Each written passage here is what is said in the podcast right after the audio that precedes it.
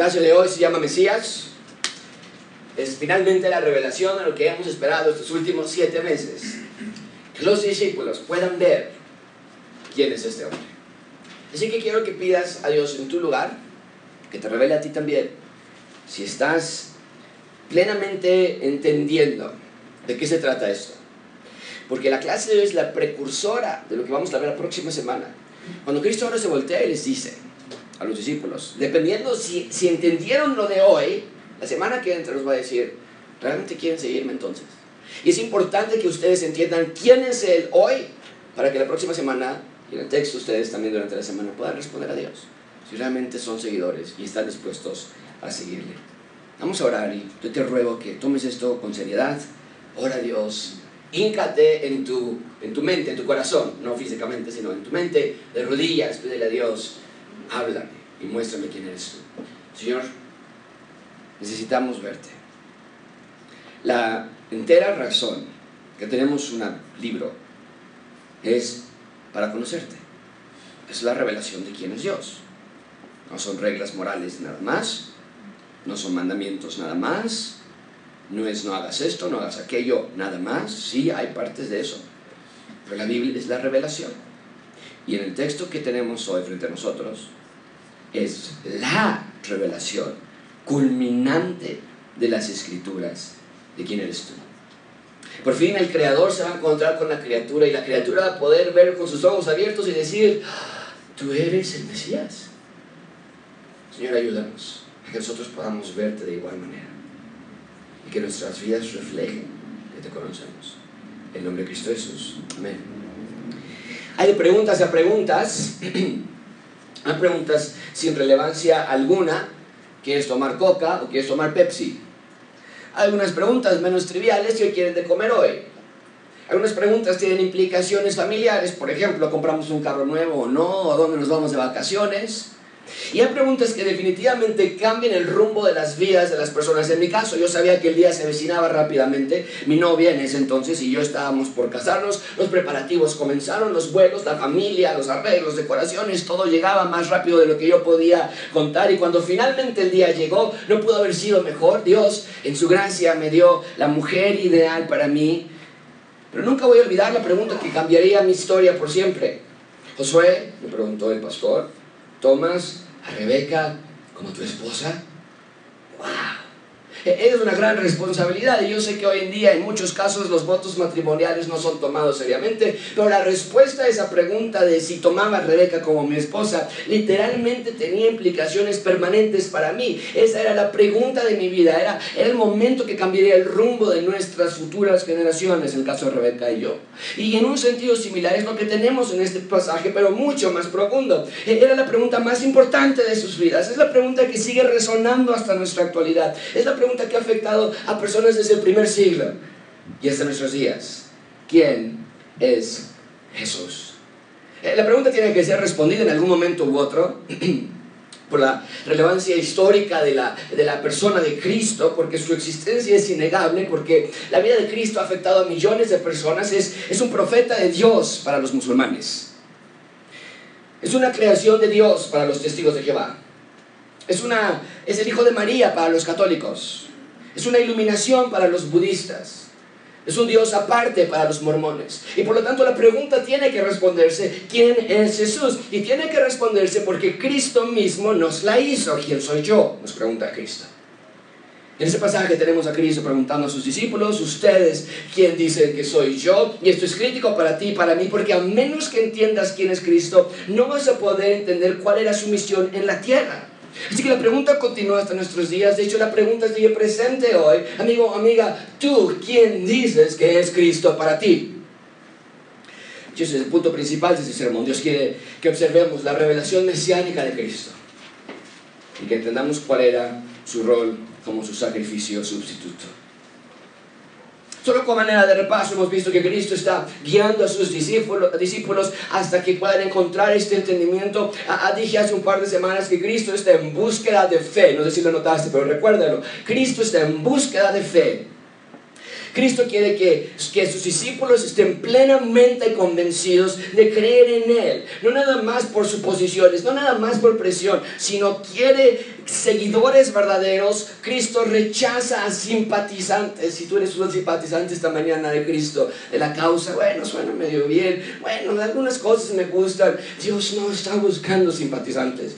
Dios está reclutando a verdaderos seguidores. Y Marcos nos ha llevado en un viaje espectacular por los últimos siete meses ya. No puedo creer que sean sido siete meses, yo no lo he sentido como tal, pero siete meses ya. Y comenzó el viaje que, en el que Marcos nos llevó, dándonos una declaración totalmente impresionante. Eso es el principio del Evangelio de Jesucristo, Hijo de Dios. Así empezó el libro, ese es el título del libro. Y con esa manera de abrir su libro nos preguntábamos en ese momento cuando leímos este texto de siete meses, ¿cómo es que se atreve a hacer tal declaración, Marcos? Decir que alguien era el Mesías es una blasfemia, a menos que sea verdad. Decir que alguien es el Hijo de Dios es una blasfemia, a menos que sea verdad. Y lo que ha hecho Marcos a través de este viaje es dos metas. Estos últimos, últimos siete meses ha sido dos metas. Uno, darnos las evidencias de que Cristo en efecto es el Mesías. sus milagros, el poder, su predicación, su autoridad sobre demonios, todo suma a una conclusión de que Cristo realmente es el Mesías, el enviado de Dios. Pero a lo largo de estos siete meses no nada más hemos visto esta realidad, sino que Marcos nos está mostrando que Cristo no nada más vino a rescatarnos, en segundo lugar, y lo dijimos así, si tú lo recuerdas, Cristo no vino a pagar una fianza nada más, sino que Cristo vino a reconstruir todo. Vino a restaurar todo, vino a inaugurar el reino de Dios en la tierra. Eligió a doce discípulos como para recomenzar con un verdadero Israel. Y nos estaba mostrando cómo deben vivir los verdaderos ciudadanos del reino de Dios. Con cada milagro, con cada acto sobrenatural, nos estaba mostrando cómo es el reino de Dios. El reino de Dios es sin enfermedades, el reino de Dios es sin demonios, el reino de Dios es sin dolor y muerte y hambre. Nos estaba mostrando literalmente esto es lo que hemos visto en los últimos siete meses, que Cristo es el Mesías y que el Mesías restaura. Las evidencias lo certifican, su poder lo confirma, las profecías del Antiguo Testamento lo garantizan, lo respaldan. Bien, y lo que hemos estado viendo particularmente en las últimas semanas es que los discípulos aún no entendían esa realidad. Sus corazones, hemos visto esta frase constantemente, si tú lo recuerdas, sus corazones estaban endurecidos aún estaban en el proceso de que Dios estaba abriendo sus entendimientos. Y les dije que iba a llegar el momento, les dije, espérense un ratito, va a llegar el momento en que sus corazones puedan ver. Pero no con ojos físicos, sino con ojos espirituales. Y es hoy cuando llega ese momento en que pueden responder la pregunta, ¿quién es Jesús? Y dicen, ah, ¿quién es Jesús? Jesús es el Mesías. Y desde luego que esto es gracias a la obra del Espíritu Santo. Pero finalmente van a poder ver, sus ojos ya no van a estar borrosos. La semana pasada ustedes vimos, ustedes y yo vimos cómo es que Cristo dio la vista a un hombre ciego. Y dijimos la semana pasada que ese milagro era una demostración del estado espiritual de las personas que veían, pero veían borroso. Y, y, así estaban los discípulos también. Veían a Cristo, lo seguían, veían su poder, veían a los milagros, pero no veían claramente, no entendían, no percibían. Cristo alimentó a miles de personas, caminó sobre el agua, calmó la tormenta, volvió a alimentar a personas de la nada, pero aún veían borrosos, sus lentes no los dejaban ver. Y lo que vimos la semana pasada, que cuando Cristo tocó a un hombre ciego, pero aún veía borroso, ustedes recuerdan la frase, veía como a los hombres como qué? Árboles. Luego Cristo volvió a tocarlo y ahora veía claramente. Y mencionamos que era una ilustración de lo que Dios hacía por nosotros. Vemos borroso, pensamos que creemos, sí, yo creo en Dios, yo creo en un Dios y sabemos que algo hizo todo lo que vemos a nuestro alrededor, pero vemos borroso y al paso del tiempo llega un momento en que podemos ver claramente, y no que lo entendamos todo, pero vemos claramente la figura de Cristo revelada en las Escrituras. Y exactamente lo que vamos a estudiar hoy. Muy atención con esto, amigos. Lo que vimos a Cristo hacer la semana pasada de sanar la ceguera física, lo vamos a ver de nuevo hoy, pero hoy va a estar sanando no una ceguera física, hoy va a estar sanando una ceguera espiritual. Y esta es la obra sobrenatural del Espíritu Santo de Dios. Van a abrir la puerta a todavía más revelación, porque ahora que los discípulos puedan ver quién es Cristo, ahora tienen que aprender algo nuevo. Les diré que lo subrayaban en sus Biblias. En este texto no nada más van a entender quién es Cristo, en este texto van a entender el rol de este Cristo. Van a escuchar algo que no se esperaba. Si pensaban que los discípulos, que las clases ya habían terminado porque finalmente supimos quién es Cristo, estaban muy equivocados. Y en un sentido, terminó una clase, pero hoy mismo empezó otra. Y esta nueva clase nadie lo vio venir. Lo que dice Cristo en este texto. Los últimos versículos que leímos en este texto son absolutamente inesperados para el oído judío. Nadie nunca se lo pudo haber imaginado. En cierto sentido, también estaba profetizado, estaban las escrituras allí. Pero había una cortina espiritual que tampoco les permitía ver esta verdad. Y es lo que vamos a ver nosotros hoy. Así que comencemos, vamos a ver tres puntos, tenemos bastante material que cubrir. La pregunta del Mesías, seguido por la identidad del Mesías y finalmente veremos la revelación del Mesías. Ven conmigo, en primer lugar, la pregunta del Mesías, versículo 27. La pregunta del Mesías, salieron Jesús y sus discípulos por las aldeas de Cesarea de Filipo. Bien, nos tenemos que detener aquí. Lo primero que tenemos que hacer es ver dónde estamos situados. El texto nos dice que estaban en una ciudad, ¿cómo se llama? Está en la pantalla. ¿Qué es esa ciudad? Cesarea de Filipo. Bueno, les he dicho anteriormente que Roma, el imperio que dominaba el mundo en ese momento, cuando conquistaba una ciudad, les daban cierta autonomía e independencia. E Israel no era la excepción. Cesarea de Filipo era una región que gobernaba Herodes Felipe el tetrarca. Era el hijo de Herodes el Grande. Y les he dicho también que la palabra Herodes no es un nombre, sino se refiere a una dinastía. Y entonces, cuando Herodes el Grande fallece, lo que hace este hombre es dividir a Israel, el reino de Israel, en cuatro diferentes regiones. Una de ellas se las otorga a su hijo Herodes, el rey de Herodes, como el título, Felipe el tetrarca. Y una de las cosas que tenías que hacer, si querías llevar una buena relación con Roma, era congraciarte con ellos. Y entonces Herodes, Felipe el tetrarca, piensa, ¿cómo puedo yo congraciarme con Roma ahora que yo acabo de recibir este cuarto parte del reino? Y entonces toma una ciudad que originalmente se llamaba Paneas y le cambia el nombre a Cesarea, que hacía referencia a quién creen, al César. Es decir, una ciudad de Felipe y le pones pues Cesarea de Filipos, que es mía, de Felipe. Y entonces lo que hace él es, estoy sirviendo al César, es un acto de sumisión a Roma, y sabemos que Roma era conocida por una religión, donde el Dios central de la religión romana, para los que vinieron a las clases, para los que están clases de historia de la iglesia, el Dios central era el emperador. El César era el centro de la religión romana, no era una religión monoteísta para nada, tenían toda una serie de dioses que adoraban y veneraban. De hecho, vimos en esa clase que tenían un partenón lleno de dioses y con cada ciudad que conquistaban agregaban ese dios a su partenón. Bien, pero el punto entonces es que Cristo llega con sus discípulos a esta ciudad sumamente pagana tenido la posibilidad de estar allí en Cesarea de Filipos y, y, cuando entras a la ciudad puedes ver todavía los nichos donde estaban todos los dioses que había allí, justo donde Cristo entró. Sumamente pagana, llena de idolatría, llena de maldad. Y es aquí donde Cristo les hace esta pregunta. Esto no es una coincidencia. El hecho de que Cristo les haga este examen en Cesarea de Filipos es para que se dieran cuenta que de los dioses de Roma, los dioses del imperio y el Dios verdadero, no hay nada en común. ¿Qué les preguntaba en el resto del versículo 27? En el camino preguntó a sus discípulos y les dijo, ¿quién dicen los hombres que soy yo? Eh, la idea es, ¿qué es lo que está la gente diciendo en las calles acerca de mi identidad? ¿Cuál es el consenso popular de mi persona? Ahora, por un lado, no olviden que esto, eh, esto no es una pregunta que nace de la nada. Cristo llevaba dos años y medio, márcalo en tus Biblias, ya dos años y medio predicando y mostrando sus milagros a estas alturas. Y después de tanto tiempo ya no había excusa para que las personas no supieran quién era Cristo. Dos años y medio diciendo quién soy yo, en cierto sentido tenía que haber respondido fácilmente.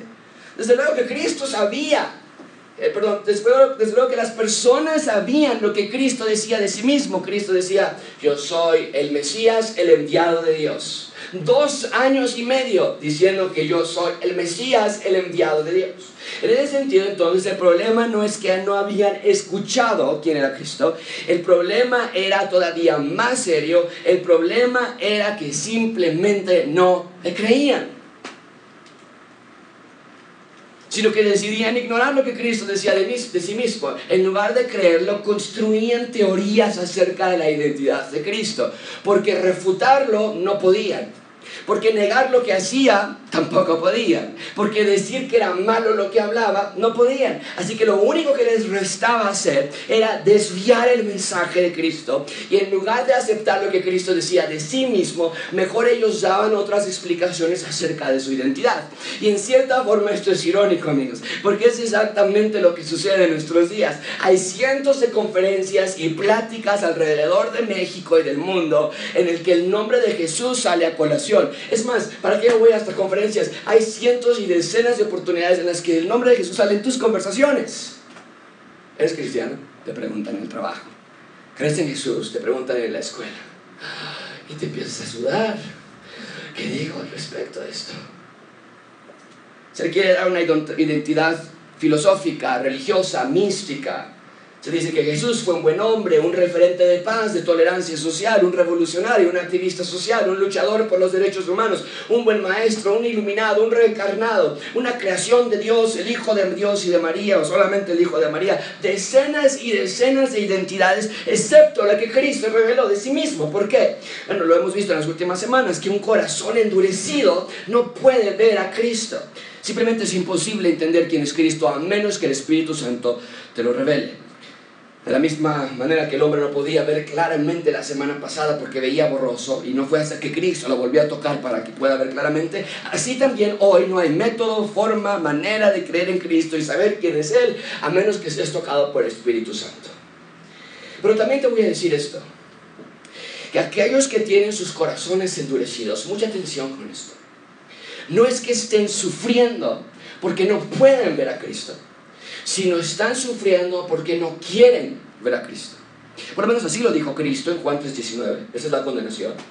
La luz vino al mundo haciendo referencia a Cristo. Los hombres amaron más las tinieblas que la luz porque sus obras eran malas. Sí, en un sentido no pueden ver a Cristo porque sus corazones no han sido iluminados para ver la gloria de Cristo, lo entendemos. Pero en otro sentido no quieren ver a Cristo porque sus corazones aman más a las tinieblas. Y vez tras vez en las escrituras se nos indica que las personas que rechazan a Cristo, que cada individuo que llegue al infierno, no llegará, mucha atención con esto, nadie estará en el infierno por las malas obras que haya hecho. Nadie.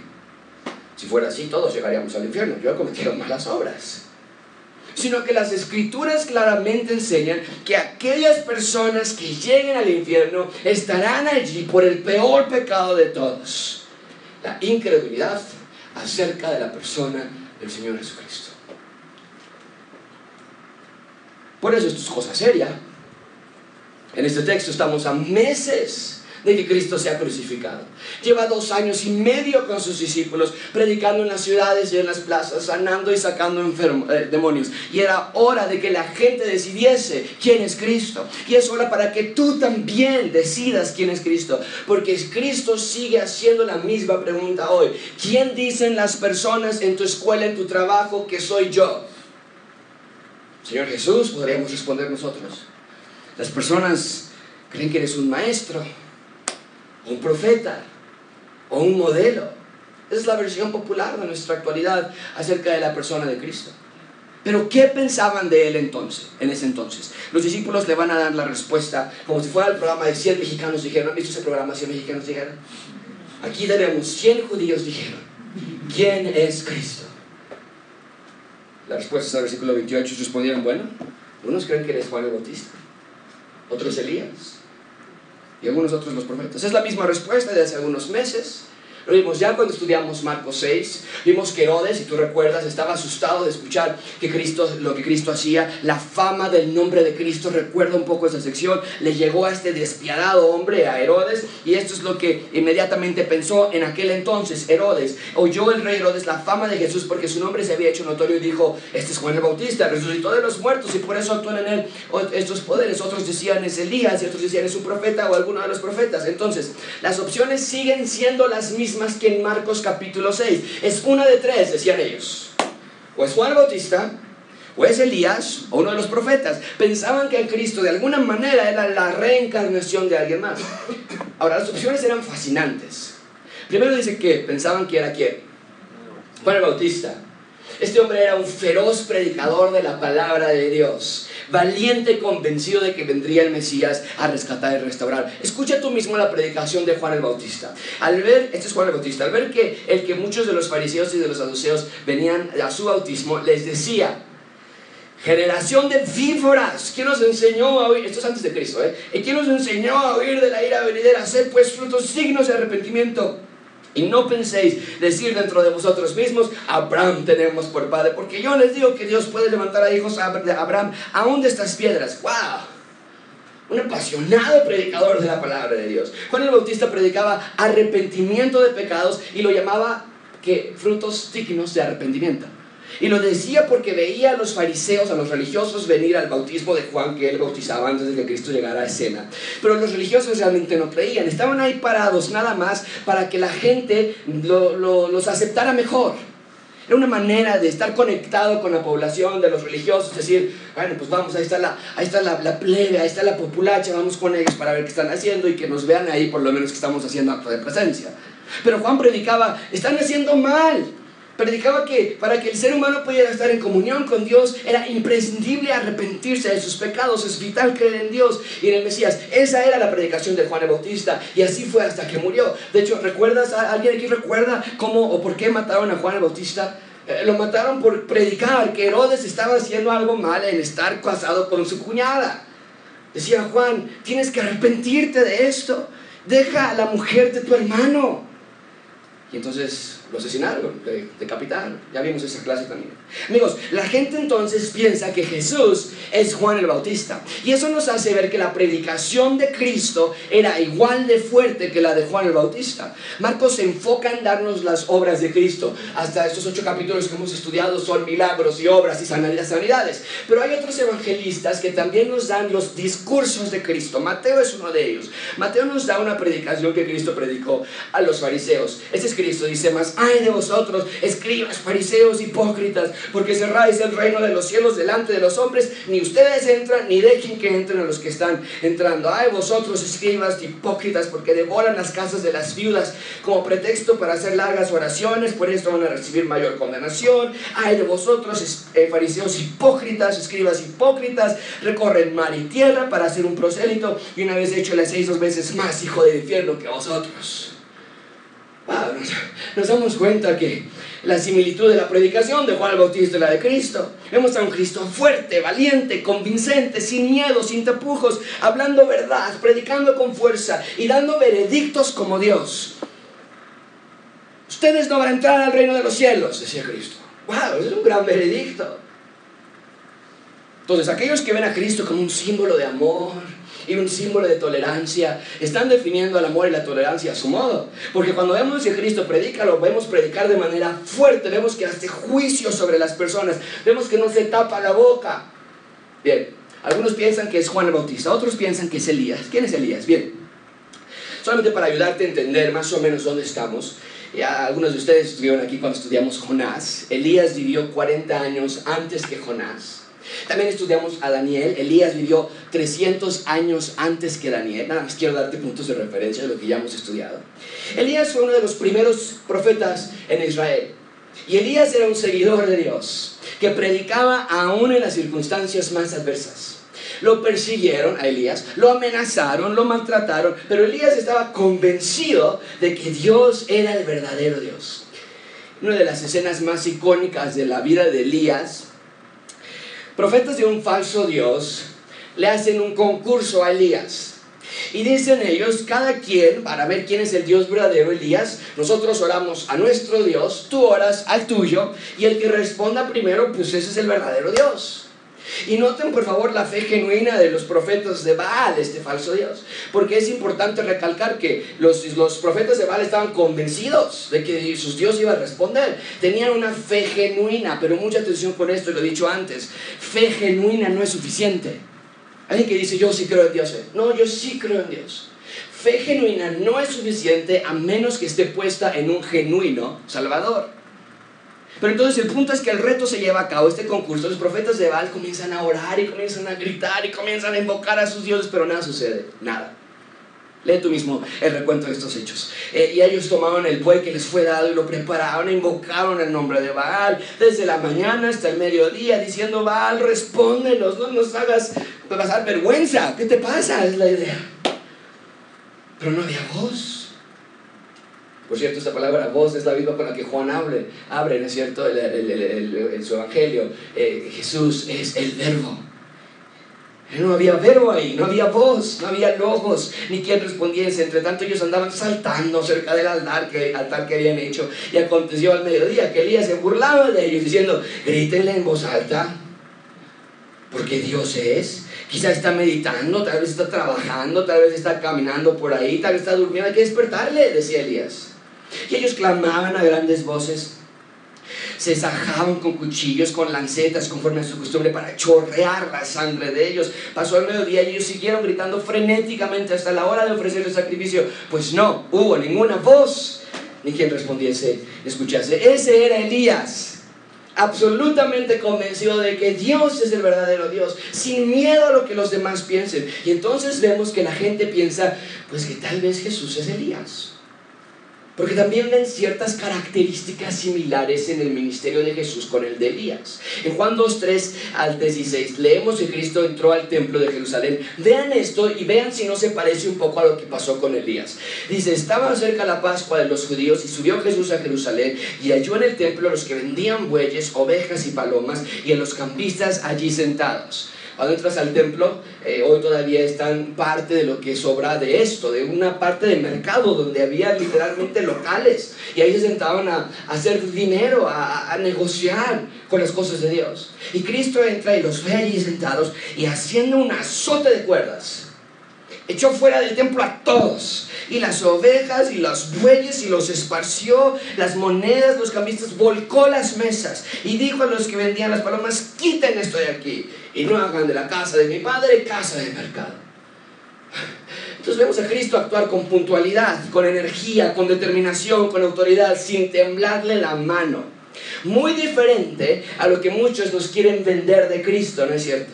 Como una imagen infantil de Cristo. Las pinturas ponen a Cristo todo sentado y con la mirada perdida en el horizonte y con cara triste y débil, pálido, cansado, pasivo, sentado.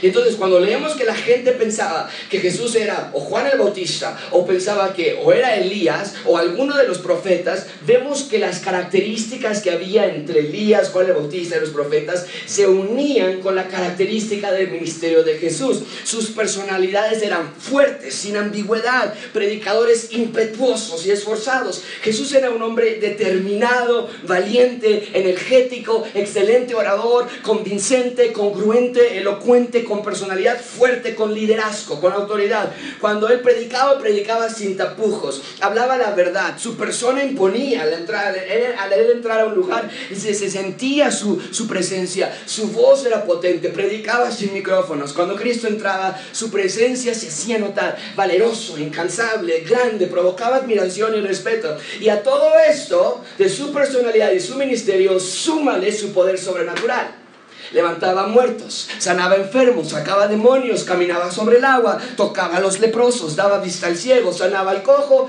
y al mudo le, daba su lengua. Cristo, señores y señoras, no era nada más una buena persona o un buen maestro. Y sin embargo eso es lo que es, esencialmente las multitudes pensaban de él. La idea es esta. Oye, ¿escuchaste lo que Cristo dijo ahorita hace ratito? Que Él y el Padre son uno. Oye, ¿escuchaste que Cristo dijo que él, es la vida, que Él es la resurrección, que Él es el buen pastor, que Él es el Mesías? ¿Escuchaste lo que acaba de decir? Y la idea es esta, que la gente decía, sí, pero no, yo creo que es Juan el Bautista. Ah, no, es Elías, es Elías. Es un profeta. Alguno de los profetas ha de ser. Te das cuenta que no era un problema de no saber, sino más bien de no querer. Y la pregunta para ti es la misma hoy. ¿Quién dicen tus amigos? ¿Quién dicen el mundo que es Cristo? ¿Tu esposo, tu amiga, tu hijo, tu maestra, tu profesora en la universidad, tu vecino, tu religión, tu doctor, tu psicólogo, tu familia? ¿Quién dicen ellos que es Cristo? La pregunta continúa hasta hoy. Bien, ahí tenemos entonces la pregunta el Mesías. ¿Quién dicen que las personas soy yo? Pero en segundo lugar, vean conmigo la identidad del Mesías. La identidad del Mesías. Conmigo versículo 29. Entonces él les dijo, ¿y vosotros? Oh, ¿y ustedes? ¿Quién dicen que soy yo? Ahora la atención se enfoca en ellos. Llevan dos años y medio. Esta es la prueba de sus vidas su destino eterno y el tuyo depende de nuestra respuesta.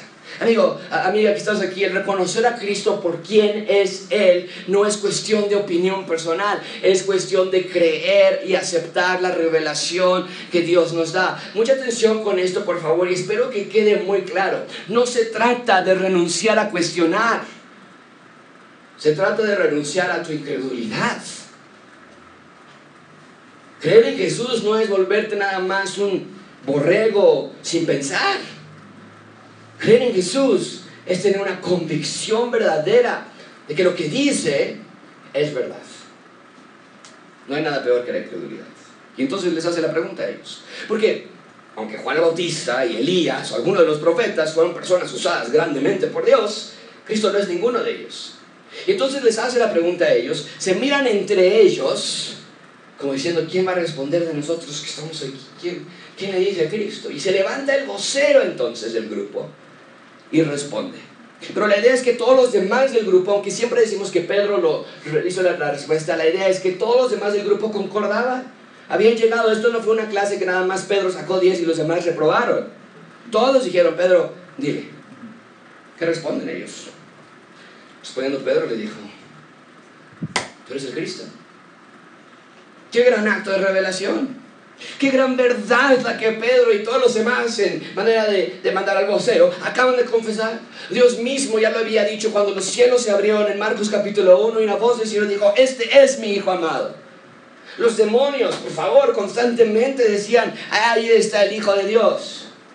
Juan el Bautista, el último profeta del Antiguo Testamento, también ya había declarado, he aquí el Cordero de Dios que quita el pecado del mundo. Pero marca eso en tu Biblia en cuanto a las multitudes se refiere, en cuanto a las audiencias se refiere. Pasaron dos años y medio y esta es la primera vez en que un ser humano dice, este es el Cristo. Él es el Mesías. Por fin, después de dos años y medio, valió la pena las enseñanzas. Los discípulos ya no veían borroso. ¿Qué quiere decir esto? Bueno, la palabra Cristo quiere decir Mesías. Y esto nos habla del Mesías del Antiguo Testamento. Y en un momento voy a hablar más de eso, pero el punto es que Pedro y los demás discípulos también ya entendían que Jesús, wow, Él es el enviado. La palabra Mesías es enviado de Dios. Él es el Cristo. Ahora, no entendían todo lo que esto implicaba. Aún había mucho por aprender, porque en sus mentes, mucha atención con esto y apúntalo muy bien, el Mesías estaba la labor del Mesías era de construir un gobierno político. Entonces, aunque los discípulos entendían que Jesús era el Mesías, aún no entendían claramente qué es lo que el Mesías iba a hacer. Pero el punto es que por fin tenían el entendimiento de que Jesús, ah, no nada más es un rabino, no nada más es un maestro, es el enviado de Dios para rescatar a Israel. Y esta revelación no fue algo que se le ocurrió a Pedro, sino que fue dada por Dios. Cuando leemos la misma historia paralela con el evangelista Mateo, Mateo subraya esta verdad. Entonces le respondió, bienaventurado eres, Simón, hijo de Jonás, porque no te lo reveló, eh, eso de que Cristo es el Mesías, no te lo reveló carne ni sangre, sino que es mi Padre que está en los cielos. Entonces, Dios revela que Jesús es el Mesías a sus discípulos. lo que nos debemos preguntar tú y yo es, ¿ok? Por fin entendían que era el Mesías. ¿Qué es lo que el Mesías tenía que hacer? ¿Qué se supone? Cuando el judío del primer siglo decía el Mesías, ¿qué pensaba? Porque tú y yo tenemos nuestra vista ya puesta en otro lugar. Pensamos en Mesías y pensamos en Cristo y en salvación. Pero no es lo que pensaba el judío del primer siglo. ¿Qué es lo que esperaba un judío del Mesías? Mucha atención con esto. Ellos no esperaban que el Mesías fuera Dios mismo. Eso tienes que entenderlo muy bien porque vas a poder comprender mejor por qué la gente no aceptó que Cristo era Dios. El Mesías, según el Antiguo Testamento, no iba a ser Dios. Ellos esperaban a un ser humano, a una persona, como David, como Moisés. En otras palabras, esperaban a un humano. Y Cristo, en efecto, fue un humano, por eso cumple la labor de Mesías. Pero la diferencia es que Cristo no nada más era 100% hombre, también era 100% Dios. Y el punto entonces es que los discípulos veían la función del Mesías como el ser humano, ellos pensaban el ser humano que Dios iba a enviar para rescatarlos de su esclavitud política. ¿De dónde sacas esto, Josué? Escúchalo tú mismo en Isaías. Esta es la profecía. Aquí mi siervo, el Mesías, lo voy a sostener, y escogido, en que mi alma tiene contentamiento, he puesto sobre él mi espíritu, él traerá justicia a las naciones. Es lo que esperaban de el Mesías, un siervo de Dios, como David, como Salomón, un siervo de, como Moisés, un siervo de Dios. En ese sentido vemos que los, judíos, que los judíos entendían al Mesías de una manera muy diferente. La función del Mesías era restaurar el reino, era traer justicia y era reinar en Jerusalén. Pero por favor, marca esto, era un ser humano. Los judíos pensaban, sí va a llegar el que nos va a liberar militarmente, políticamente, socialmente, va a reunir nuestro reino otra vez. Esa era la función del Mesías. ¿Cuál era la expectativa del Mesías? Pues ¿qué se esperaba de él? Lo que había prometido en 2 Samuel capítulo 7. Había hecho Dios promesas. Eso es lo que Dios prometió acerca del Mesías. Cuando tus días sean cumplidos, le dice a David, y duermas con tus padres, yo voy a levantar después de ti a uno de tu linaje, un descendiente, un nieto, un bisnieto de David, el cual va a proceder de tus entrañas, va a ser de tu familia, y voy a afirmar su reino. Él va a edificar una casa en mi nombre y yo afirmaré para, para siempre su trono, el trono de su reino. Una dinastía iba a comenzar. Es lo que ellos pensaban. Ah, ok, un Mesías, va a venir un siervo con el Espíritu de Dios que lo va a cuidar, lo va a guiar y va a restaurar nuestro reino y su dinastía va a ser para siempre. Va a tener hijos e hijos e hijos y va a reinar en Israel. Eso era lo que querían ellos. Y en ese sentido esperaban entonces que el reinado de este Mesías fuera eterno. O sea, que su, dinastía fuera eterna. No que él fuera eterno, él era un ser humano, pensaban ellos. Entonces, ¿es esta esperanza mal la que, la que pensaban los judíos, no, porque todo lo que habían dicho estaba en efecto en las escrituras. Pero estaban perdiéndose de otra parte de las escrituras. ¿Cuál enseñanza lo vamos a ver un minuto? Pero esta es la noción que tenían del Mesías, que iba a poner un reino y que se iba a casar y tener hijos y comenzar una dinastía. Y finalmente cierra el versículo 30, y ahorita vamos a ver qué es lo que les faltaba, pero el versículo 30 dice, Él les mandó que no dijesen esto de Él a ningún. El momento no había llegado aún para que todos supieran que Él era el Mesías, eso iba a ser hasta su resurrección, hasta su muerte y resurrección en la cruz. Bien, ahí tenemos la identidad del Mesías. Vean conmigo finalmente la revelación del Mesías. Entonces, hasta aquí vamos caminando despacio, pero los discípulos han entendido ahora que Jesús es el Mesías. Ellos dicen, Aquí está, ahorita va a derrocar a Herodes, en primer lugar, este rey legítimo que nada más trabajando para Roma, y después va a derrocar a Roma. Y pues va a reunir a las doce tribus y ya se va a casar y tener hijos y va a ser el rey, el Mesías, el siervo. Entonces, por eso es tan importante el versículo 31. Les comenzó a enseñar. Les comenzó a enseñar. A ver, a ver, a ver. Llevaba dos años y medio enseñándoles como que les comenzó a enseñar. Entonces, no vemos que fue la primera clase que tuvieron aquí, más bien vemos que les está dando una nueva enseñanza. Y tenemos que conectar estas dos porciones o nos vamos a quedar incompletos, inconclusos. Y yo no quiero que gracias abundantes sean ignorantes acerca de la realidad de que el Antiguo Testamento, al leerlo las personas no podían ver inmediatamente que el Mesías iba a ser el Hijo de Dios y que iba a ser Dios mismo y que iba a resucitar y que... Y nosotros, para nosotros puede decir, bueno, pues ¿por qué no lo entendieron? ¿Por qué? No, no era fácil. Ven conmigo, entonces, llevaban dos años ya Y hay una revelación que aún necesitan, necesitan entender. Sí, Cristo es el Mesías, el enviado de Dios. Pero ¿de qué se trata esto? Porque definitivamente no es lo que los discípulos esperaban del Mesías. Y tenían que entender esta parte del Mesías Jesús. Era por su bien, tenían que saberlo y el momento de entenderlo había llegado. ¿Qué era? Dice versículo 31.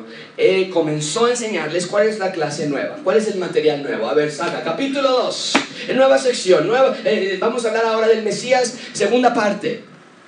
Bueno, es necesario al Hijo del Hombre padecer mucho ser desechado por los ancianos, por los principales sacerdotes. ¿Qué más falta? Ah, y los escribas también.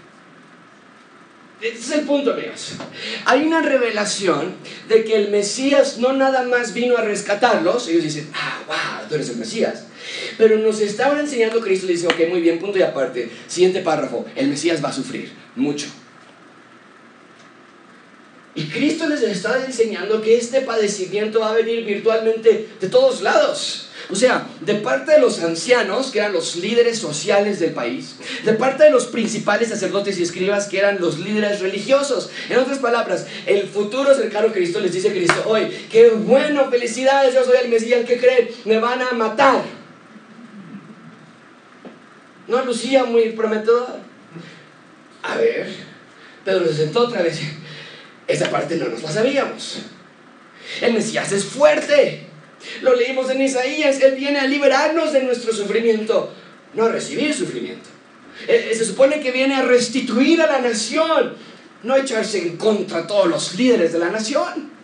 Pero mucha atención con esto, amigos. Hay dos conceptos que cualquier judío había aprendido. Ya desde 6, 7, 8 y hasta llegar a 12 años, eran dos conceptos que se sabía de memoria. Mucha atención a esto. El Cordero Pascual y el Mesías. Estas dos enseñanzas eran parte de la cultura judía por mucho tiempo.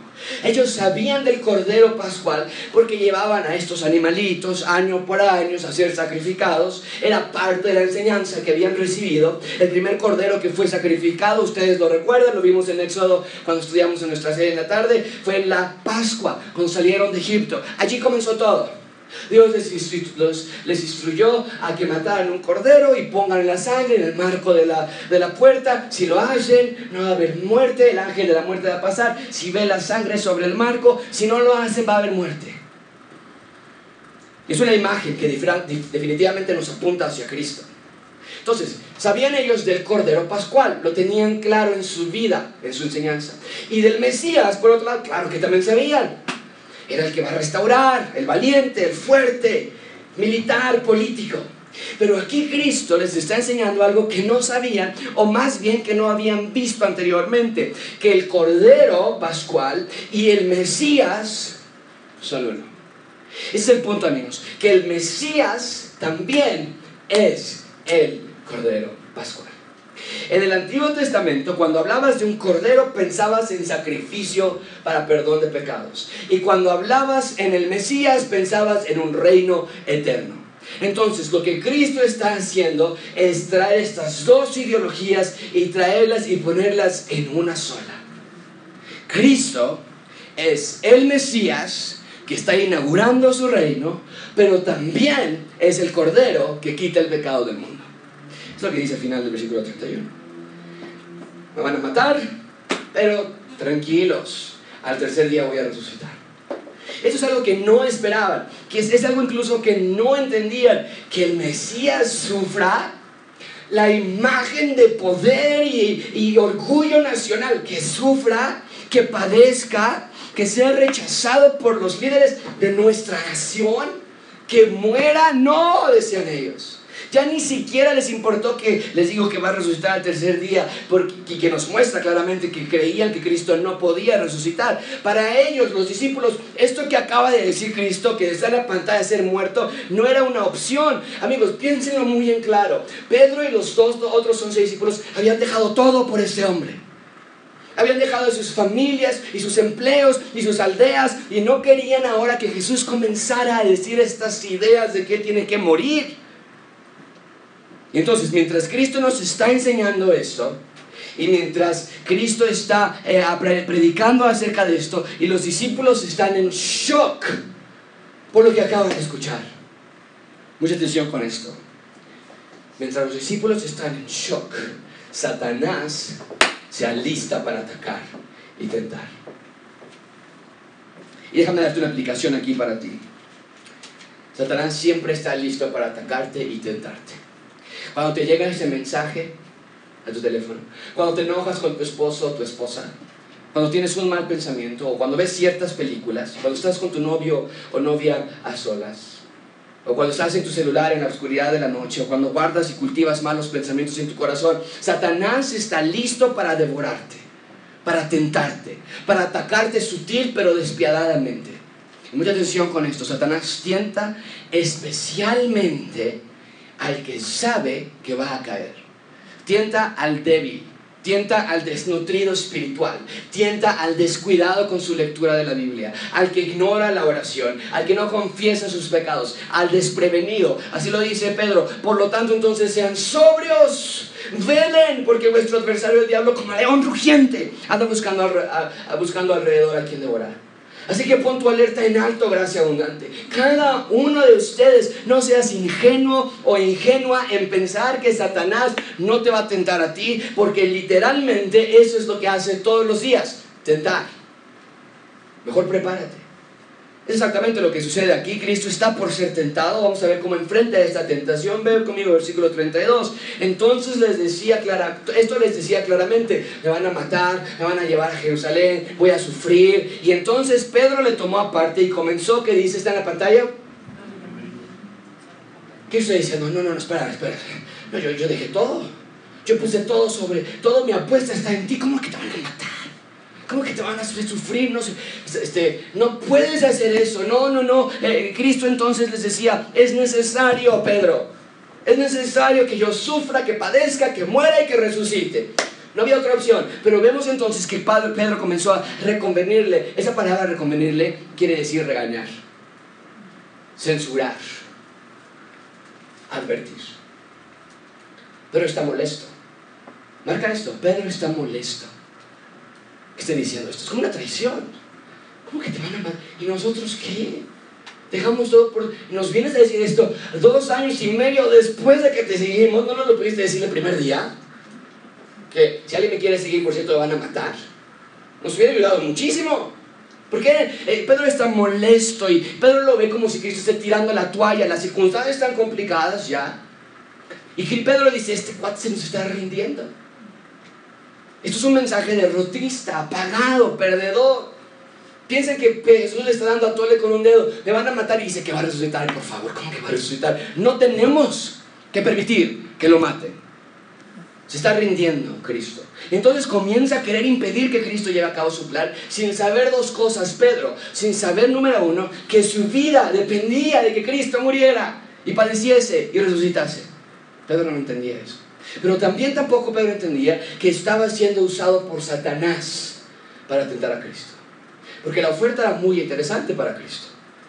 Oye, Cristo, espera, mira, siéntate, tranquilo, tranquilo, siéntate, mira. Ya creemos en ti, te acabamos de decir que eres el Mesías. Ya lo vemos, ya te amamos, no nos dejes, no tienes que morir, no tienes por qué morir, ya nos tienes aquí. Era una tentación para Cristo. ¿Cómo la confrontó Cristo? Versículo 33. Pero volviéndose y mirando a los discípulos, a todos, porque aquí puedes ver cómo está Pedro otra vez el vocero, pero todos están diciendo, Pedro, dile que, dile que ya sea, que se agüite, que, que, como, que se tome una té de placiforina, como diría el presidente, ¿no? Placiflorina. Quítate de delante de mí, Satanás. Porque tú no pones la mira en las cosas de Dios, sino de los hombres. Mucha atención con esto. Para lidiar con la tentación, tienes que ser frontal con ella. No juegues. Aquí estás echándole ganas. No juegues. No digas que estás esforzándote a resistir la tentación. Con ese coqueteo, con esos mensajes, con esas palabras, con esos pensamientos que tienes bien resguardado con llave en tu corazón. Cristo no pierde tiempo para convencer, para dialogar, para argumentar. Ve que Satanás está detrás de esta idea. No es que Satanás haya poseído a Pedro, márcalo por favor. Una persona salva no puede ser poseída por fuerzas demoníacas, pero sí podemos ser piedras de tropiezo para otros. Así que ten mucho cuidado. Cuando escuches a alguien que te da un consejo, oye, mira, ven amigo, te voy a, esto es yo de, de, mi, de mi pecho, te lo voy a dar a ti cuando tu cuñada te hable mal de tu suegra, cuando alguien te dé un chisme de alguien más, cuando te meten cizaña para que alguien no te caiga bien, por favor, ve que detrás de esas palabras está Satanás tentándote y mejor resiste. Llámalo por su nombre. Oye, no, esto está mal. No, este mensaje está mal, lo voy a borrar y voy a bloquear este. No, sabes que este amigo, este nada más cuando estoy con él habla de ciertas cosas todo el tiempo. Se acabó esta amistad, se acabó. No voy a tener esta conversación, no quiero hablar de esto, mejor ve tú y coméntaselo a él, o no voy a permitir que Satanás entre en mi corazón de esta manera. Y eso es lo que está pasando aquí. Cristo está siendo abierto con Satanás, no va a entretener ni por un segundo la idea de que él no tiene que morir. Y acusa a Satanás, tú no pones las miras en las cosas de Dios, la pones en la de los hombres. ¡Wow! Desde luego Satanás no iba a poner las cosas de Dios por prioridad. Pero me parece que Cristo nos está dando aquí una manera de vencer nuestras tentaciones. Amigo, amiga, gracia abundante, no pongas tu mira en las cosas de la tierra. Es lo que está diciendo aquí. El acusador, el diablo, Satanás, pone su mira solamente en las cosas de la tierra. ¿Por qué nosotros habremos de hacer lo mismo? Dice, Tú, Satanás, pones las cosas en los hombres, no en las cosas de Dios.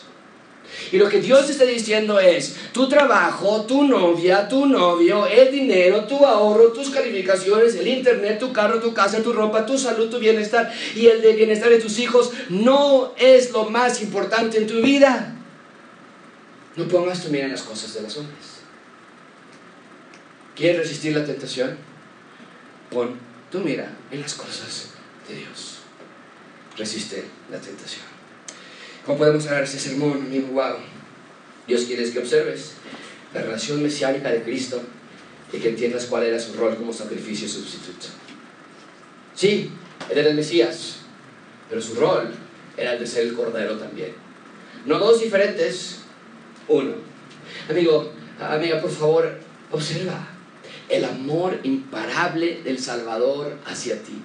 Vino, enseñó, predicó, hizo milagros y estamos llegando a los últimos seis meses de la vida de Cristo en la tierra. Y nos está dando hoy una nueva revelación. No nada más soy el Mesías, que voy a reinar por siempre, voy a poner un reino. Por eso nosotros creemos que hay un reino literal en Israel por mil años después de la tribulación. Porque Él es el Mesías. Y literalmente el Mesías tenía que reinar. No podemos ahora decir, bueno, era de mentiritas el reino. No, tiene que ser verdadero. Pero lo que nos está diciendo aquí es que no nada más era el Mesías, Él dice, también soy el Cordero de Dios.